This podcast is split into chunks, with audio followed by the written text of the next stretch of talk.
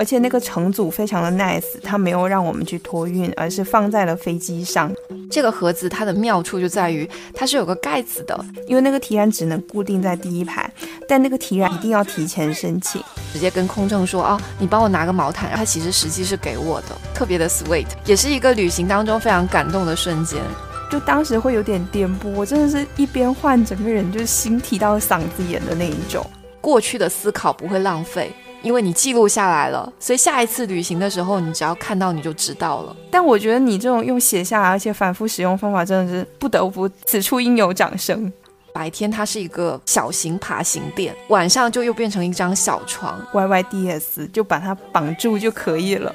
一方面是干净，另外一方面就是也是希望它对于新环境有一种熟悉感。对，哇，这个真的是个神器。大家一定要放在托运行李当中，就不能放在登机包里面。就是主食、蛋白质跟纤维素都有了，我就觉得很满足了。它的这个盒子摊开之后，它可以变成一个沥水架。对对，而且它那个烘干的速度，听说是三十分钟就可以了。大家有很多行李其实是可以提前寄出，不一定要自己随身带的。也是希望我们所有的小伙伴们，在这个春运期间出行都能够顺顺利利、平平安安、健健康康、开开心心的迎接我们的春节假期。对，提前祝大家新年快乐，新年快乐！Hello Hello，大家好，欢迎来到畅所欲言，我是。带娃出行痛并快乐着的 Cici。Hello Hello，我是娃出行非常给力的 Soso。我们今天这一期是春节出行特辑，当当当当。我感觉上一期聊完之后，大家有一种意犹未尽的感觉。所以这一期必须马上录出来，因为要赶上大家春节回家的这个节奏。对我应该是在宝宝一岁之前就勇敢带他出门好多次，大概从七个月开始就开始带他出门。我觉得 Soso 这一点真的非常勇诶。你第一次就是带图图，应该是从厦门飞到盐城吧？我印象中又来过深圳两次。对，其实我看小红书上面有一些人从四十二天就开始带宝宝出门。我当时刷的时候觉得自己很弱，确实，小红书上面我也看过一些，比如说什么刚满月还会做什么跨国的那种飞行的这样的小朋友，就特别厉害，对对，全程就睡得很好什么的，对，我就觉得哇，真的是太有勇气了。还有那种就是自己一个人带娃回国的，我也特别特别的佩服。对，是，所以我我没有觉得说自己特别厉害，但是呢，我说实话，在这个过程中，多少还是积累了一些小小的经验吧。我跟 Soso 比起来，就是比较怂的那个。我们其实是在依依小朋友一周岁之后，才第一次带他坐了飞机。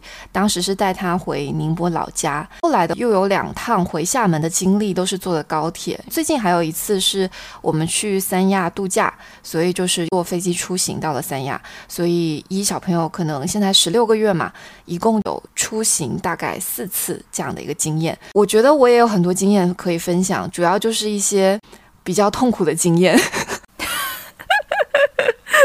那要不我先来？我其实是带他出去坐过一次飞机，还有两次火车。坐飞机的那一次是厦门飞盐城，大概飞行将近两个小时的时间。我觉得这里面可能有几个点，我觉得可以值得一说。第一是坐飞机的时候，宝宝可以申请那个提篮的，而且可以让家长坐在第一排。因为那个提篮只能固定在第一排，但那个提篮要一定要提前申请。第二个我印象比较深刻的关于推车的问题，我是八嘎布 B 三，它应该不是一个登机的尺寸，但我们当时也推到了登机口，而且那个乘组非常的 nice，它没有让我们去托运，而是放在了飞机上随机。让我们可以一下飞机马上就坐上婴儿车，所以我觉得就是虽然是一个不能完全放到行李箱的尺寸的婴儿车，但是其实也可以试一下推到登机口去。这是第二个我觉得还比较有用的 tip。第三个 tip，我觉得在选飞机的行程的时候，可以尽量或者是火车也是尽量选择。跨越小朋友，比如说睡觉或者吃饭的这个时段的飞行，我当时从厦门飞盐城的时候，应该是刚好那一趟飞行 cover 了图图的那个黄昏觉的时间，那个时候他还有黄昏觉。我们大概起飞不到二十分钟，小朋友就昏过去了。到下飞机的时候，他才。逐渐醒过来，所以他就没有那种飞行中很痛苦的那个感受。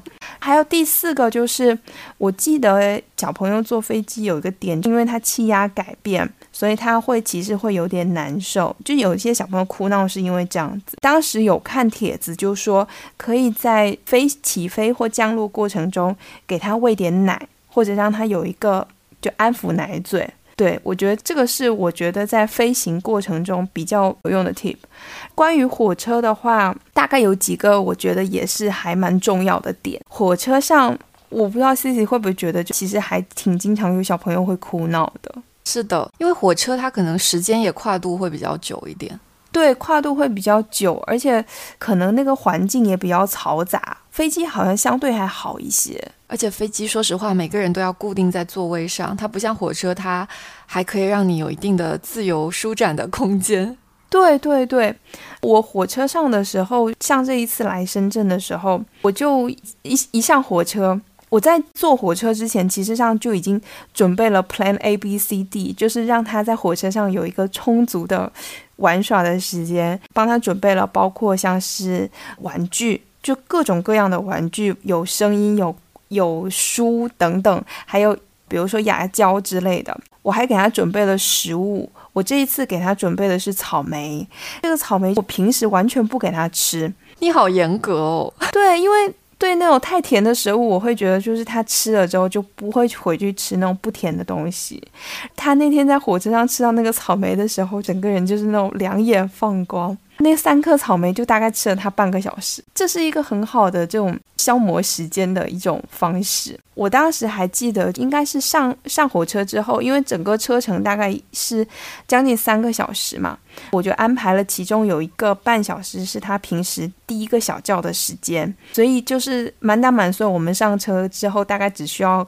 陪他玩一个小时，这一个小时我刚才提到了吃草莓吃了半个小时，还有各种玩具，大概也有个十几二十分钟。剩下的时间就会带他去跟车厢里的其他人打招呼，还有看那个火车外面的风景。因为图图现在正在一个认知飞跃的时候，我就会跟他说：“这个是树，那个是高楼，又有一辆动车过来。”他就会在观察过程中消耗掉。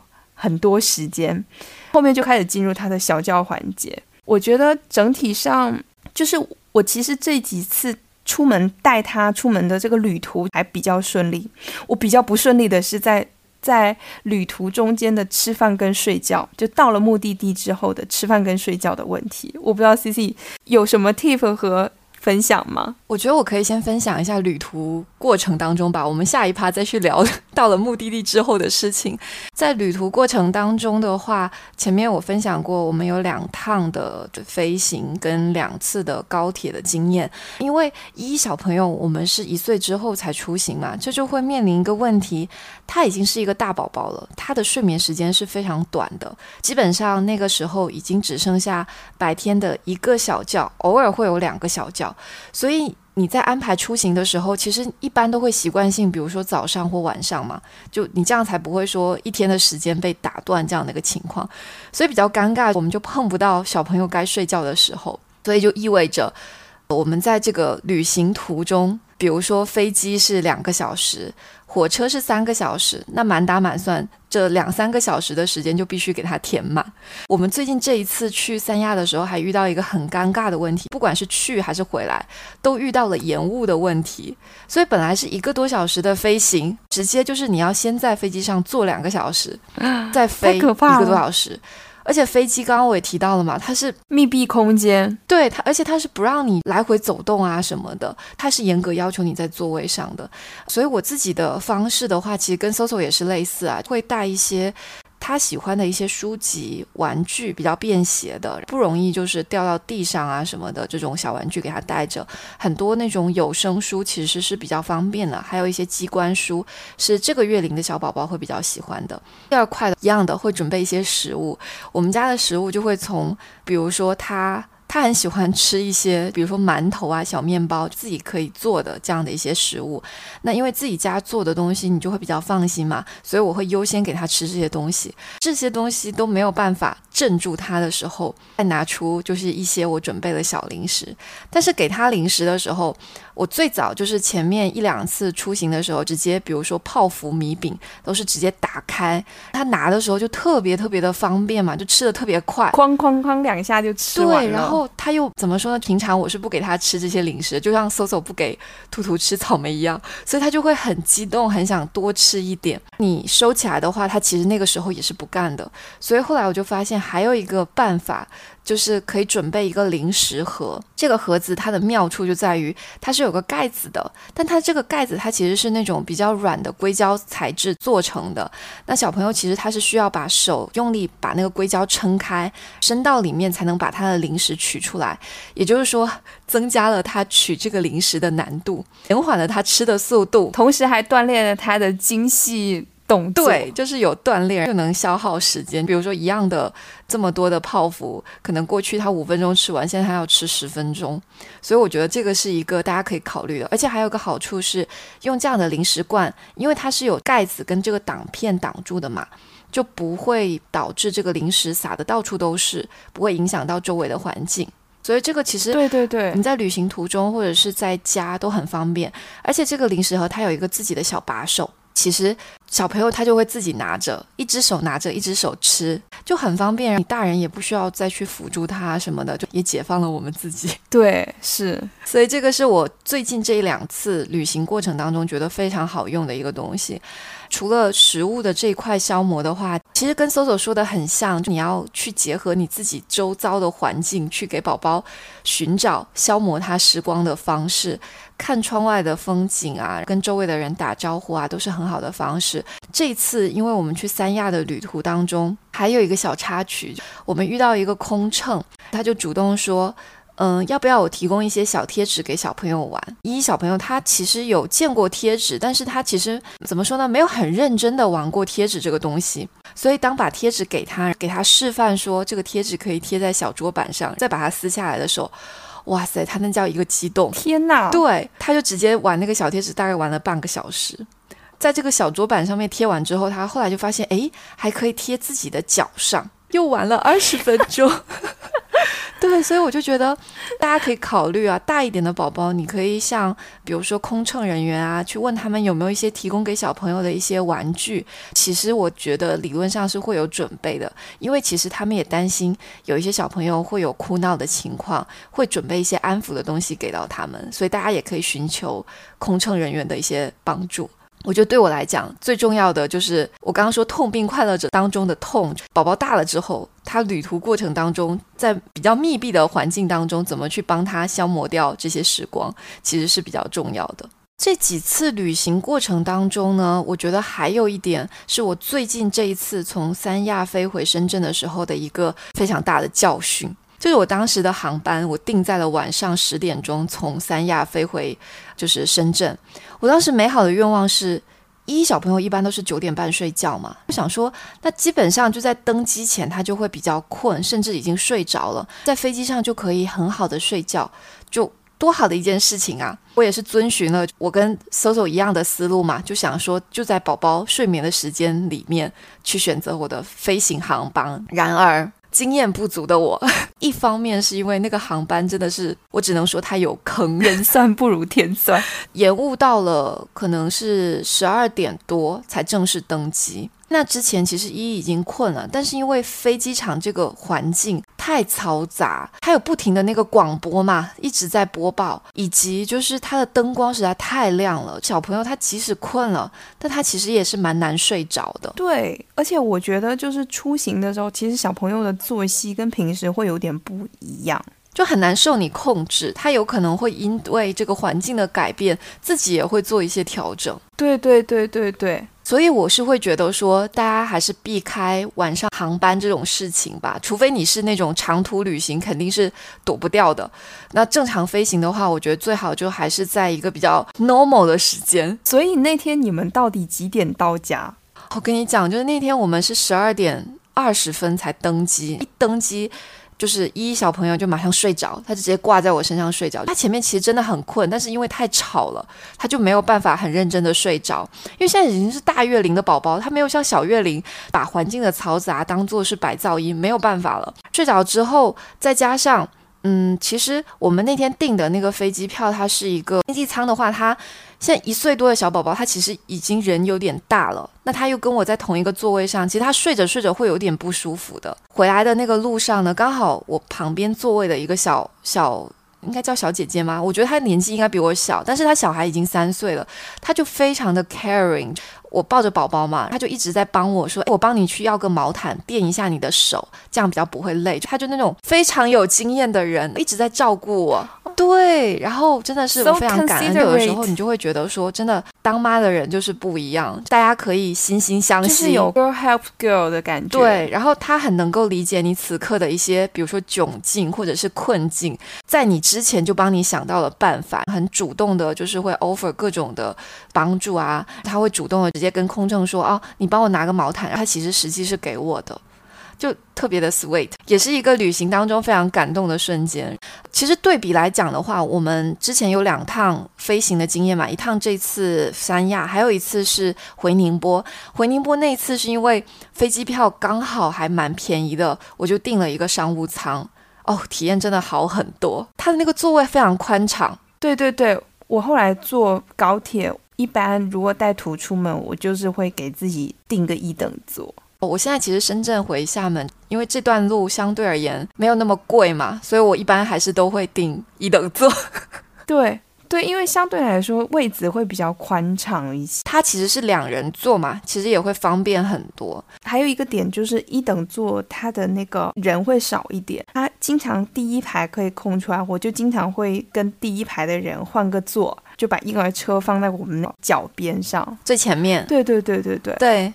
因为那个空间是非常宽敞的，所以我是觉得说小月龄或者是宝宝出行这件事情的话，如果能够去买到比较划算的商务舱的票的话，我觉得大家不要犹豫，还是果断上吧，会降低很多的不适感。再加上就是本身商务舱的人也会少一点，其实对宝宝来讲环境也会更舒适一点。对，不然其实封闭的空间，他们其实也。就是换位思考，他们其实会挺不舒服的。所以这个是关于出行的时间，以及大家可以去选择的一些，比如说飞机的座位啊，以及高铁的座位。还有一点是。我不知道 Soso 有没有遇到过，就比如说图图在旅行的过程当中，火车上或者是飞机上有拉臭臭的情况。有哎，我我有一次，而且你知道吗？我在飞行的过程中遇到的。对，其实上我说实话，在飞机上真的还挺难办的。对，因为飞机的那个就是卫生间真的空间很小，对，而且就当时会有点颠簸，我真的是一边换，整个人就是心提到嗓子眼的那一种。我在试图想象你在飞机的卫生间要怎么更换呢？有一个板子哦，所以它还是有提供一个类似于尿布台的这样的一个空间，是吗？对对对对对，它就是可能不同的航班不一样，但我们那天坐到的航班，它有一个板子可以放下来。就放在那边换，但是真的是因为它又一边在颠簸，空间又很小，真的很难换。就唯一那一次，除此之外，其实图图真的还蛮给力，每次都在出行前就把他的臭臭拉完了。你是不是有给他施什么魔法？对，我觉得这点也很重要。我每次出门之前都会跟图图说：“宝宝，我们明天要出门哦，明天我们大概几点起床？你能不能先把臭臭给拉拉？”他每次都照做。我觉得小朋友真的还蛮聪明的。他好听话，他好配合。对对对对对，他可能跟我一样有那种爱玩的基因。我以为你要说他跟你一样是个追人，规划的特别好。其实我带一出行的这几次的话，我们在飞机上倒没有遇到过拉臭臭的情况，但是在火车上是有的。但是因为我们的出行只是在厦门跟深圳路线上嘛。这个路线上，它其实是有专门的母婴室，我记得好像是在四号车厢还是几号车厢，对，然后那个空间也是非常大，一样的是有一个尿布台这样的一个装置，但是不同的班次，它的干净程度跟方便程度会有一些不一样。对我有遇到那种特别整洁干净的，还比较放心。然后自己的习惯是，我的妈咪包里面会有一个单独的。小包包，里面就会放跟换尿布相关的所有东西，比如说隔尿垫啊、纸尿裤啊、湿纸巾啊、云柔巾啊，还有包括一套备用的，就是衣服，以防他如果万一弄脏了什么。就这样子，我会觉得这个方式会比较方便，是因为一旦他拉臭臭的话，那种比较紧急的情况，你就需要。一把抓起这个尿布袋，直接冲到母婴室去。而且，如果你是整个妈咪包带过去的话，你就很麻烦嘛，因为东西很多很凌乱，你有可能摸不到东西。所以，我是会建议说，其实不管是日常的出行，或者是就是这种长途的旅行，最好就把紧急的东西，你就把它用一个专门的袋子装好，方便你随时直接冲出去 解决你所面临的问题。讲到这个，我觉得其实一个。妈咪包还是蛮需要的。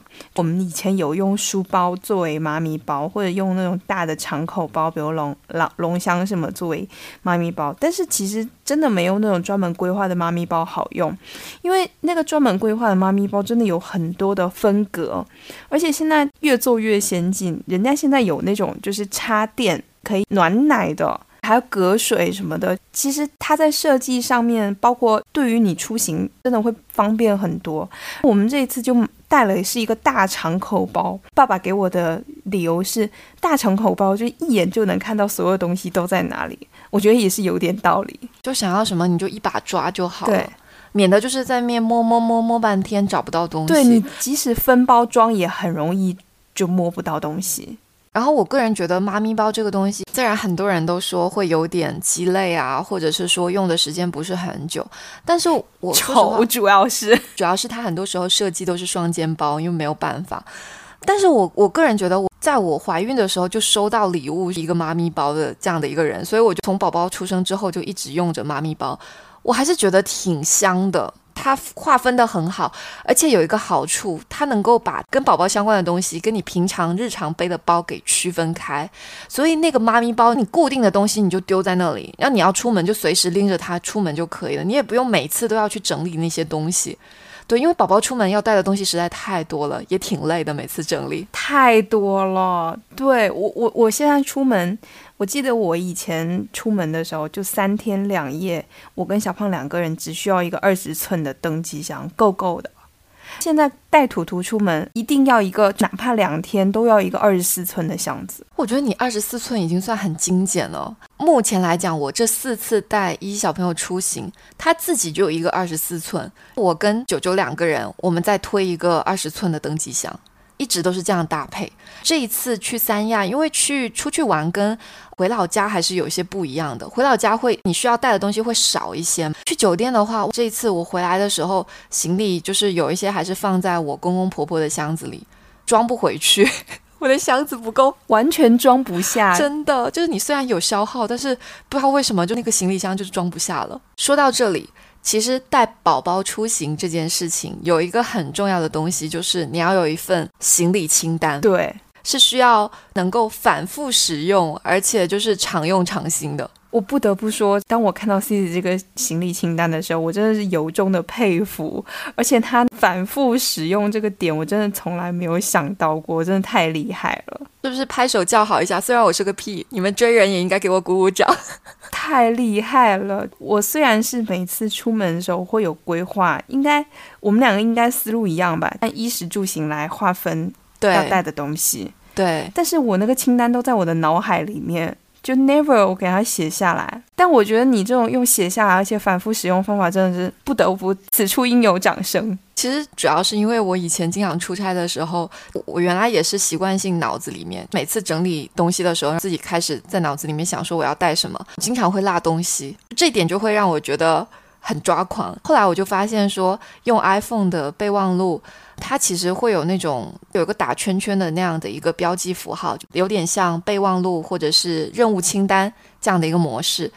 那其实你在整理行李的时候，你就可以挨个把你整理好的东西打上勾，方便你去查缺补漏嘛。有的时候你可能，比如说你今天晚上就是只能打包到这个程度，有一些东西是明天早上用完你才能放进来的，但是第二天早上你有可能会忘记。这个时候，如果有一份清单还没有打勾，就会特别特别的方便。所以我也是人太喜欢这个东西了，是不是？所以我就当时，嗯，因为自己出差的这个需求，就形成了这样的一个习惯。所以在带一出行的第一次，就是回宁波的那次旅行当中，我就列好了自己的关于一出行的这个清单。我是有一个部分是大件行李，其他的部分就是衣食住行。大件行李主要是要提醒我自己，比如说婴儿推车，我是需要带一个打包袋，它的一个外套。万一要托运的时候，它会有一个保护膜，就会不会把婴儿车搞得有弄坏的风险。还有一些其他的，就最早期我会。甚至连折叠床都会带出去，所以我会把它放在大件行李这个类别里面。所以就是大概按这样的分类去分。之所以叫它常用常新，是因为宝宝在不同的月龄阶段，他可能需要的东西是不一样。但是你就可以根据你已有的这份清单，下一次出行的时候，你就自己再添减。比如说夏天到了，你可能要带的是夏天的东西；那冬天到了，你再换一下。但是这些东西你过去的思考不会浪费。因为你记录下来了，所以下一次旅行的时候，你只要看到你就知道了。对，你再把它复制改吧改吧就可以了。对啊，甚至你就不用复制，你只是把上一次打勾的东西取消掉，它就是又是新的一份清单给你太厉害了。请叫我机智的 C C。OK，然后我们是不是就直接进入我们的带娃出行好物大分享？对，没有问题。我觉得就按我们的思路吧，衣食住行如何？但是我可能会习惯性的分成两部分，就一部分是在我们刚刚前面提到的旅行途中，另外一部分就是到了目的地之后。我觉得旅行途中，刚才我们应该提的蛮多东西了，但我想这里补两个东西，就一个是防丢链，这个非常重要。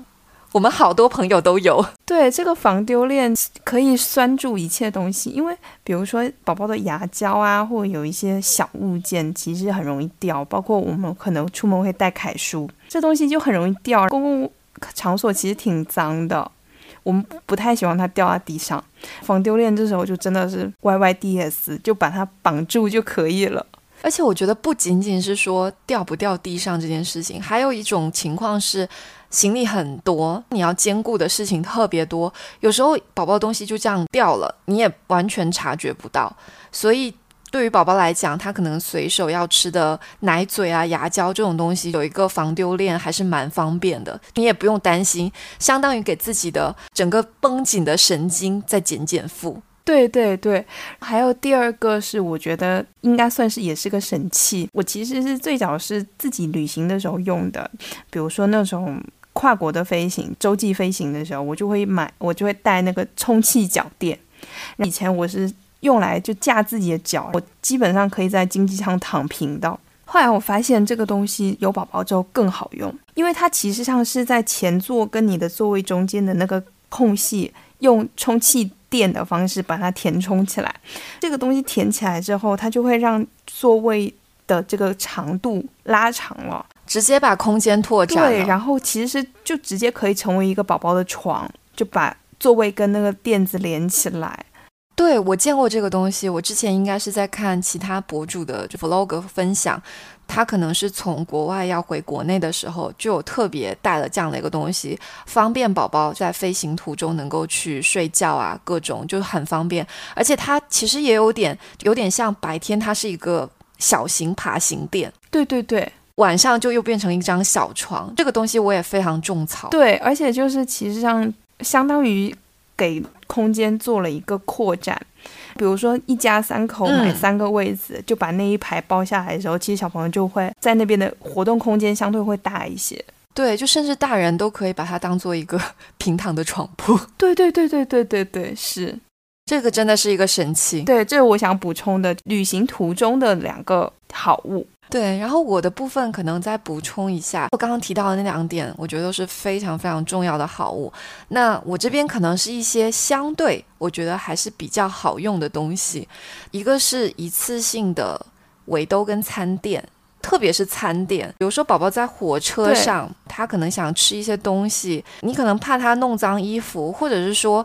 觉得那个小桌板有些不干净，这个时候你铺上一个干净的一次性桌垫，它在上面吃东西啊，或者是玩玩具啊，其实也会放心很多。所以这个东西我是觉得还蛮方便，一般我会随身带着。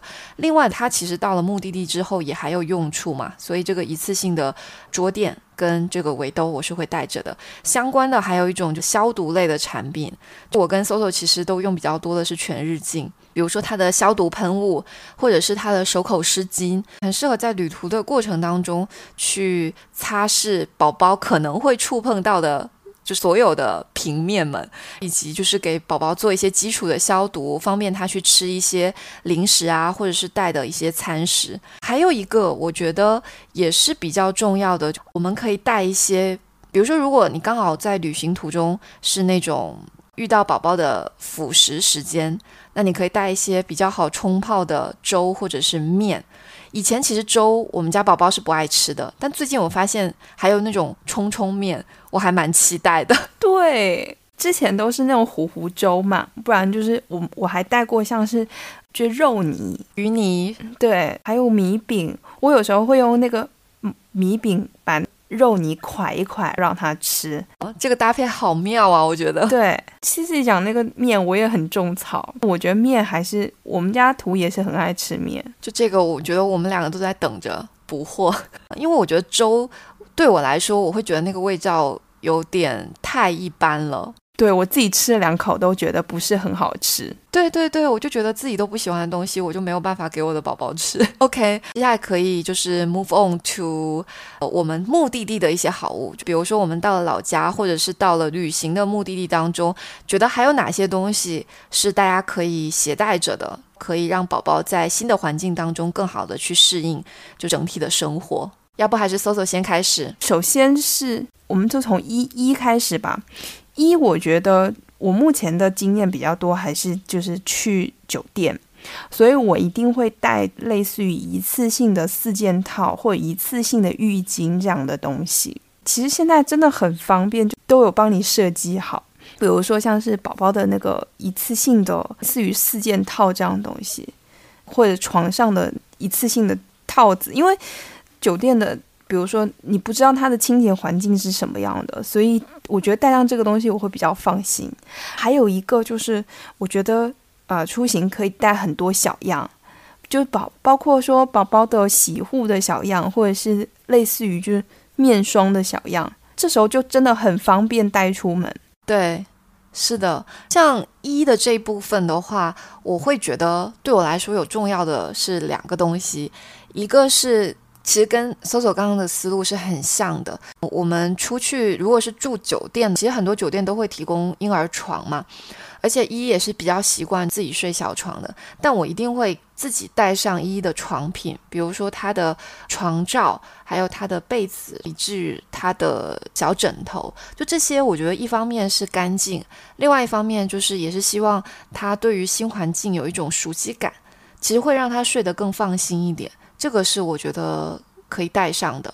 另外还有一个我觉得很重要的是，一定要带睡袋，而且要多带两件。你在旅行对，或者是在老家，你要带适合不同温度的睡袋。就比如说我们这次去三亚，刚好遇到三亚降温，还好我带了一件厚睡袋，全程就看了那个厚睡袋。太难遇到三亚降温了。对呀，我也是。无话可说，不过还好，最后一小朋友还是有下水，至少没有觉得很遗憾吧。就是睡袋这个东西，它是也是让宝宝会睡眠更加的充足。另外一方面，其实也给我们减轻一些心理的负担嘛，还是让他养成跟日常一样的习惯。所以这两个东西我是一定会带着的，在衣服类的这个分类当中，像食食品相关，还有跟吃相关的，有一个我跟 Soso 都。非常非常喜欢的折叠餐椅，对，哇，这个真的是个神器。这个神器来讲的话，它的它有好多好处哦。我先说几个吧，可能搜搜还要再补充一下。一个是，我觉得它就是跟各种不同的高脚椅都能很好的适配，也就是说，它能够架在各种椅子上，让宝宝吃饭的时候跟大人是一个高度的，对，就可以一起吃饭。你不管去餐厅还是去哪里都很方便，即使那个椅子不是很适配的话，它也可以直接放在地上，让宝宝直接在地上吃。甚至就比如说你去外出野餐的时候，它也可以放在野餐垫上面，宝宝也能够保持一个比较好的坐姿。而且那个餐椅它很妙的地方就是它的餐盘也是直接配好的。对，整个造型是非常的宽敞的，宝宝坐的也很舒服，所以我就非常非常喜欢带着这个折叠餐椅，不管是回老家或者是出门啊，很方便。而且我必须要补充一下这个椅子的妙用，有时候单独独立带娃出行的时候，会遇到你不是很方便，比如说大人要上洗手间，或者是。会要收拾行李，你把它放在床上，其实它会滚来滚去，你也不是很放心。它其实这个椅子就会变成一个类似于学习塔这样子，就你把它暂时固定在那里，对，然后你就给他一本书，或让他给他一个玩具，让他在那边玩。对，就是这个真的是也很方便。还有一点我很喜欢的是，因为它。叫折叠椅，所以它其实收纳起来之后特别的小巧。它有一个专门的袋子，能够把这个椅子放好，所以你出门的时候，其实它就你就肩上一背，重量也不重。直接背着就很方便，包括说你是要去坐飞机的话，你其实就把它当做是一个随身的行李带上飞机也是 OK 的，非常小巧的一个椅子，而且颜值也挺高的。十这边我还在补充一下，我觉得像是焖烧杯，还有像是那种便携的烧水壶，这个我觉得都还蛮好用。便携的烧水壶其实很适合还需要泡奶的小朋友，对。一个是大小，因为酒店的烧水壶，说实话，你确实也不知道它到底 烧过什么东西。对，自己带水壶其实是会比较放心。焖烧杯，嗯，你比如说像是有 B O W 的小朋友，就可以做好在家里做好，像 C C 刚才有说，像是馒头或者是面带在路上吃，对保温效果会非常好。焖烧杯的话还有很多。很多人其实，比如说，如果万一你是母乳瓶喂的话，焖烧杯它其实可以起到一个就是温奶的作用。对对，要放开怎么说，让自己的想象飞想象力飞起来的话，它真的有很多的实用的场景吧？对，是的。我这边的话，可能关于吃的方面还有两个小的点，一个是。我其实会顺便会带一些宝宝喜欢吃的，比如说面条、蝴蝶面啊、螺旋面什么的。我会担心说，比如说出门在外，有的时候有一些餐厅的东西。不是那么适合宝宝吃。我们现在其实已经一岁多了，其实说实话，就他能吃的东西已经相对比较丰富了。那如果说年纪再小一点的话，如果他没有特别合适吃的东西，或者是他对于提供的食物不是很习惯的话，那可以就是拿一些他就是日常在家里习惯吃的东西。其实大部分的餐厅他是愿意帮你。去加工，稍微煮熟、煮透，端给你的。所以我觉得这个是大家可以随身准备一些，以防万一。然后比如说像是我们平常出去餐厅的话，就会跟餐厅说，让他帮我们水捞一些青菜。我真的好羡慕哦，超级羡慕。图现在还非常非常喜欢吃蔬菜，我们已经好几个月不爱吃蔬菜了，我也不知道怎么办。对，像今天晚上我们去吃。一个茶餐厅，就让他帮我们捞了一些西兰花。晚餐就是西兰花配了一罐美林的鱼泥，就还还配了点米饼，这样子就是主食、蛋白质跟纤维素都有了，我就觉得很满足了。对，就是这个搭配也已经很 OK 了，而且现在其实还没有周岁嘛，这样子的话对他来说也是比较合理的一种安排，再加上也没有任何盐啊什么的，就还挺好的。所以其实你没有什么可愁的呀。你刚刚还说睡觉跟吃饭是你觉得比较发愁的部分，因为其实他在家里面他就吃的很丰富啊，他会吃馒头啊，还有各种面条啊，还有各种各种酱啊什么的。哦，对，讲到酱，还有一个 tip 就有一些酱它其实是有小袋装的，比如说像是花生酱，一条一条的，对，那种就很适合带出门。是的，是的，我们家宝宝喜欢吃的花生酱。我有时候也是会随身携带，以防说，比如说今天我们去的这家餐厅，他可能就吃了一些东西，他不是那么的习惯或喜欢，确实是需要备着的。关于。食这一块的话，还有一个点，我是觉得需要提醒一下大家：辅食剪刀。我第一次带宝宝出行的时候是飞回宁波嘛，当时辅食剪刀我是应该是随时放在了我的登机包里面。那次过安检的时候才被提醒说，因为那个辅食剪刀它可能相对是比较大的，它不是那种小型的剪刀，所以安检就说它可能超过了，我忘了是三公分还是四公分这样的一个长度，是一个有。危险性的一个武器，所以它是不能够让你带上飞机的。注意这种类似的辅食剪刀啊，或者是相关的一些工具，大家一定要放在托运行李当中，就不能放在登机包里面，否则就会被扣在安检的柜台里。对，是食的部分大概是这样子。住的部分，对我前面有提过，其实我是有一张折叠床的。其实他只用过一次，第一次带宝宝回宁波的时候，我觉得还是带上了那张床。我会觉得，一方面是因为那个时候一小朋友正好在一个睡眠训练的周期里，那张小床其实是他第一次我不在身边，没有任何干预，他就在那张小床上睡着了，所以我觉得还是蛮值得的。后来几次旅行，就是我们回厦门的时候，因为我厦门的房间它有一个天然的一个小窝，它有一个空间就很像一个很适合打一个小小的地铺在那边，所以我回厦门的时候就没有再带这张折叠床，直接就是拿被子、床垫。可能还有一个是那种登山的睡袋，我就很多年前买给我爸的，就是那种很防潮的睡袋，就垫在最底下，就给小朋友搭一个那种简易的小床搭地铺。其实他也睡得非常好，就我们回厦门的时候，他真的睡眠特别特别的好。对我能想象，其实那个还蛮舒服，比如说有几床被子摞起来的那个小地方，而且其实小朋友喜欢小空间。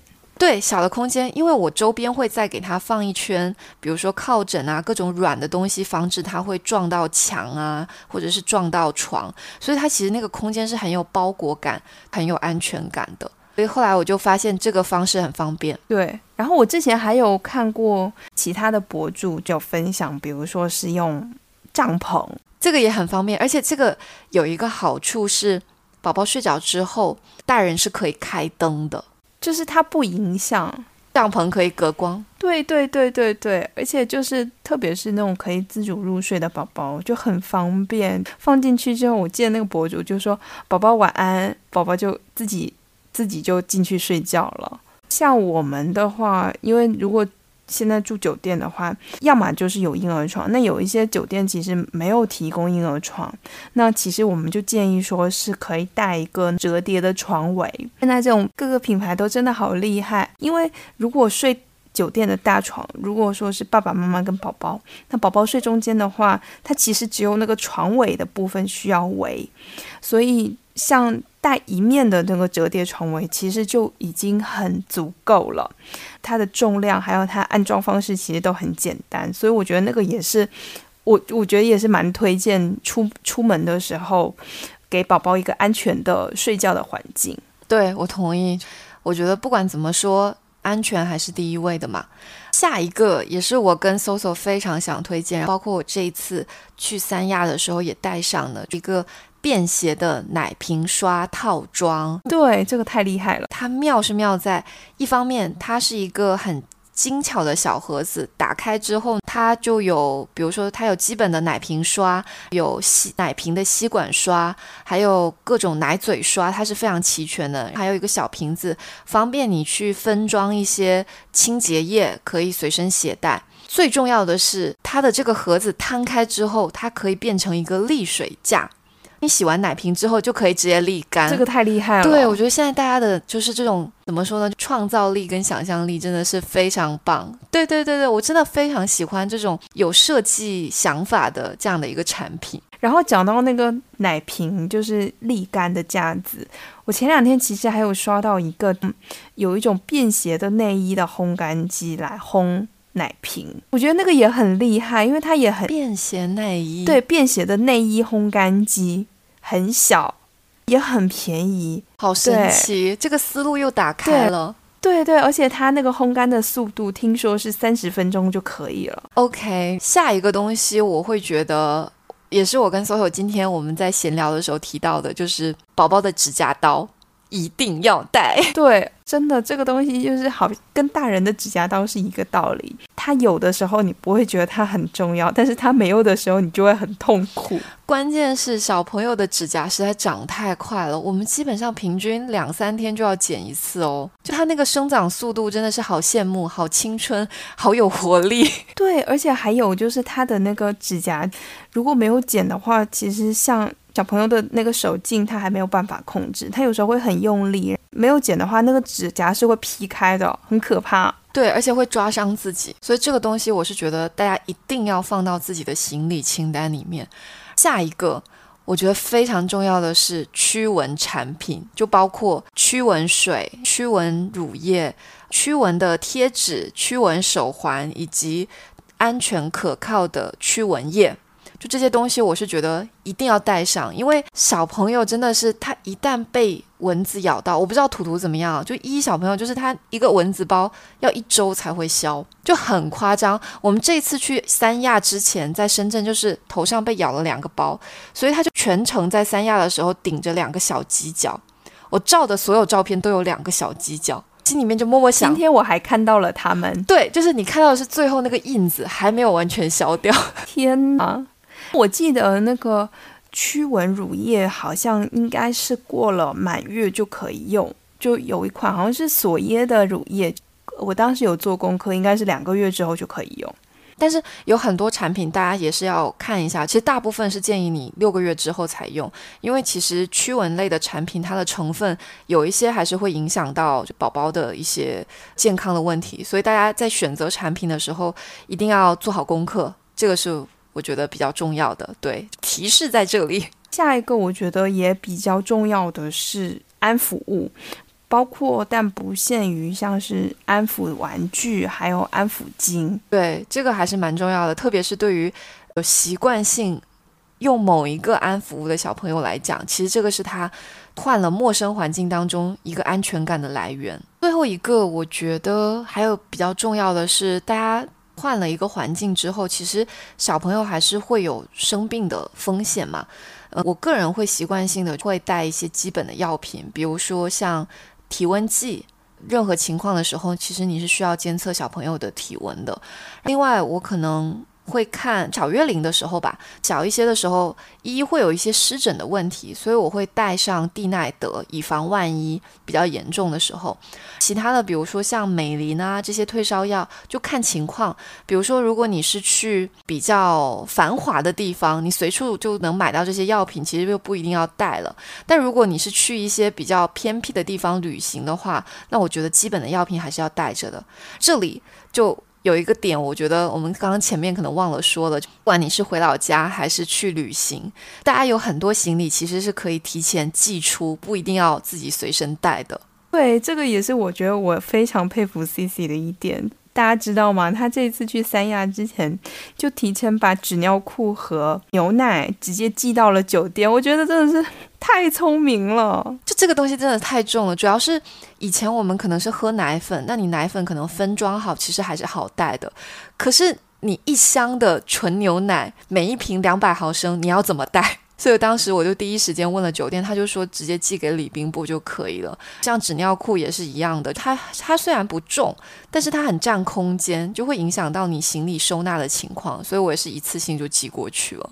对，所以我觉得这一点也是大家记得，包括回老家也是，赶紧把能够寄的东西都寄回去。太聪明了。那我觉得我们今天其实关于就是宝宝出行的这一部分的内容，基本上。